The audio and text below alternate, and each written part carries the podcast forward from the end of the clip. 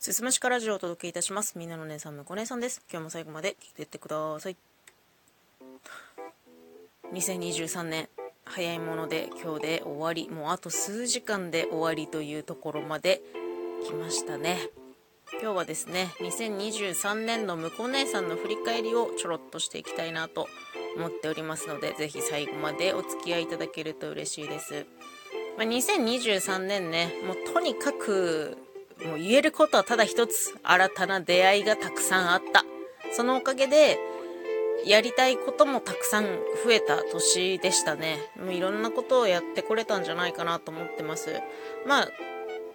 ラジオトークの活動においては、まあ、いつも通り仕事に行く前に15分間メイクをしながらライブ配信をしたりだとか、まあ、収録の頻度はかなり落ちてしまったんですけど週に1本からまあ多い時で2本ぐらい出していたかなと思いますね。で、えー、収録企画を主にメインでやっていてそれのおかげで本当にいろんな人と出会うことができて朗読の企画をやったりだとか、うん、協力してもらってね大賞を決めてトーク合戦なんてことをやったりだとかコラボのトークの収録企画をやってみたりだとかあとねリレーの企画をやってみたりだとか、まあ、いろんなことをさせていただきました。でまあ、収録企画の他に、まあ、ラジオトークの外に飛び出してインタビュー記事を書いてみたりしたのも今年ですね。結構ノートの更新は頻繁にできていたんじゃないかなと思います。でまあ毎年恒例としてるんですけど今年収録配信した中で自分の心に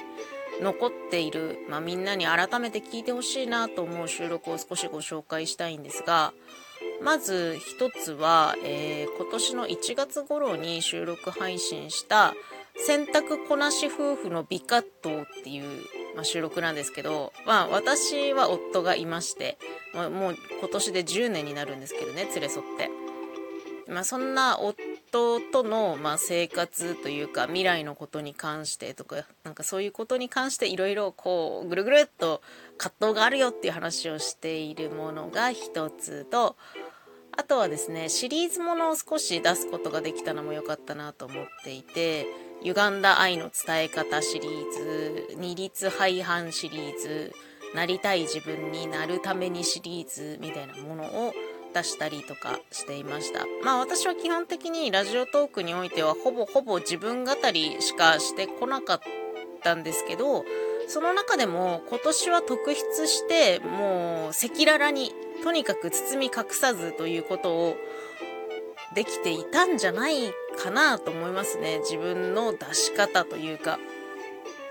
見せ方というか。なんかそういう部分をより意識して収録とか出せていたんじゃないかなと思います。ありがたいことにねこう聞いたよってお声をいただいたりとかあれがすごく良かったよって反響をいただいたりとかしながらそういうものをモチベーションにしながらね、まあ、配信を続けてこれたわけでございます。ありがたいことにまあこの1年間のこういろんな評価をいただく場面も多くてですね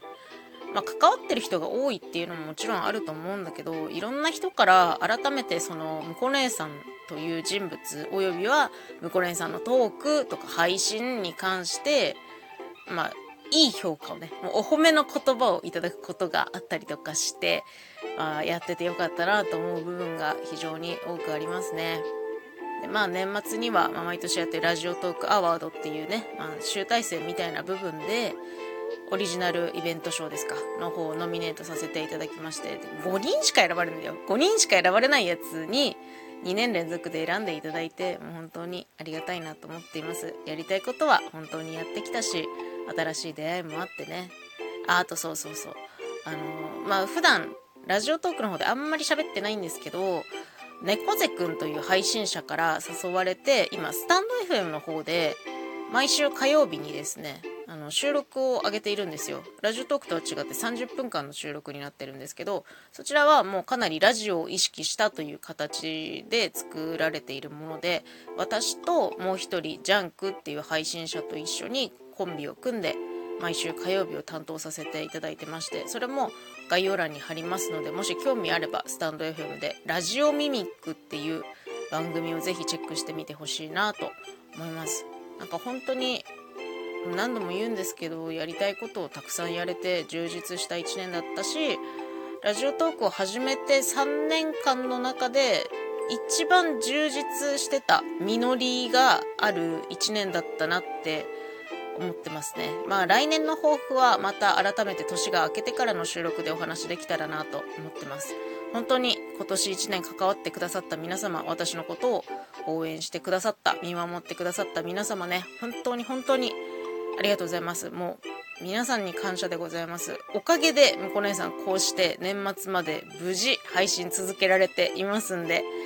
ね、変わらず来年もお付き合いいただけたらと思っております。本当に2023年ありがとうございました。皆様どうぞ良いお年をお迎えくださいませ。最後までお付き合いありがとうございました。むこ姉さんでした。またね。